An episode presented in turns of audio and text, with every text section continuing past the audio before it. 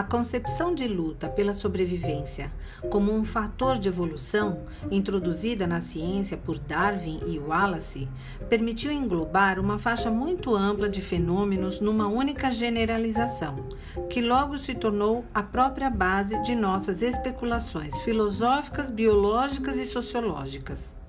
Uma variedade imensa de fatos, as adaptações de função e de estrutura de seres orgânicos a seu ambiente, a evolução fisiológica e anatômica, o progresso intelectual e o próprio desenvolvimento moral, para cuja explicação usávamos antes tantas causas, foi sintetizada por Darwin numa única concepção geral. Esses fatos eram compreendidos como esforços constantes, luta contra circunstâncias adversas para que tal desenvolvimento de indivíduos, raças, espécies e sociedades resultasse na maior plenitude, variedade e intensidade de vida possível.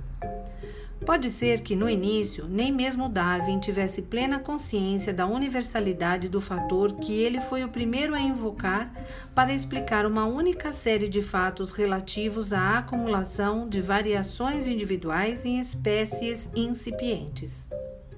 Mas ele previu que o termo que estava introduzindo na ciência perderia seu significado filosófico e único verdadeiro, se fosse usado apenas em seu sentido estrito,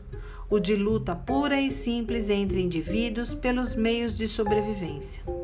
E, logo no início dessa obra memorável, ele insistiu para que o termo fosse compreendido em seu sentido amplo e metafórico que incluía a interdependência entre os seres e, o que é mais importante ainda, não apenas a vida do indivíduo, mas também sua capacidade de deixar descendentes. Embora estivesse usando o termo em seu sentido estrito, principalmente tendo em vista seus objetivos específicos, ele alertou seus seguidores para que não cometessem o erro, que ele próprio parece ter cometido um dia, de superestimar esse sentido. Em A Origem do Homem, Darwin escreveu algumas páginas memoráveis para ilustrar seu sentido próprio, o sentido amplo.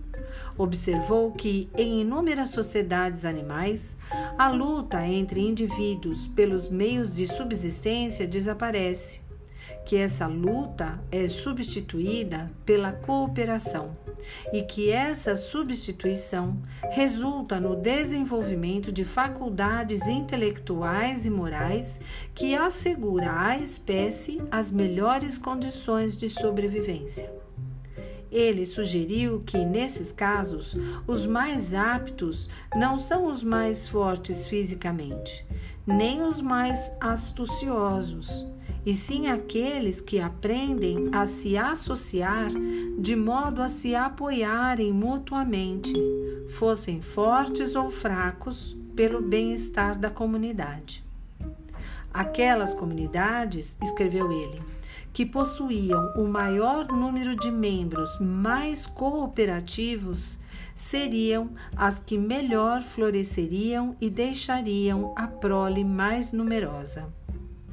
O termo que se originou da estreita concepção malthusiana de competição de cada indivíduo contra todos os outros, perdeu assim sua estreiteza na visão de alguém que conhecia a natureza.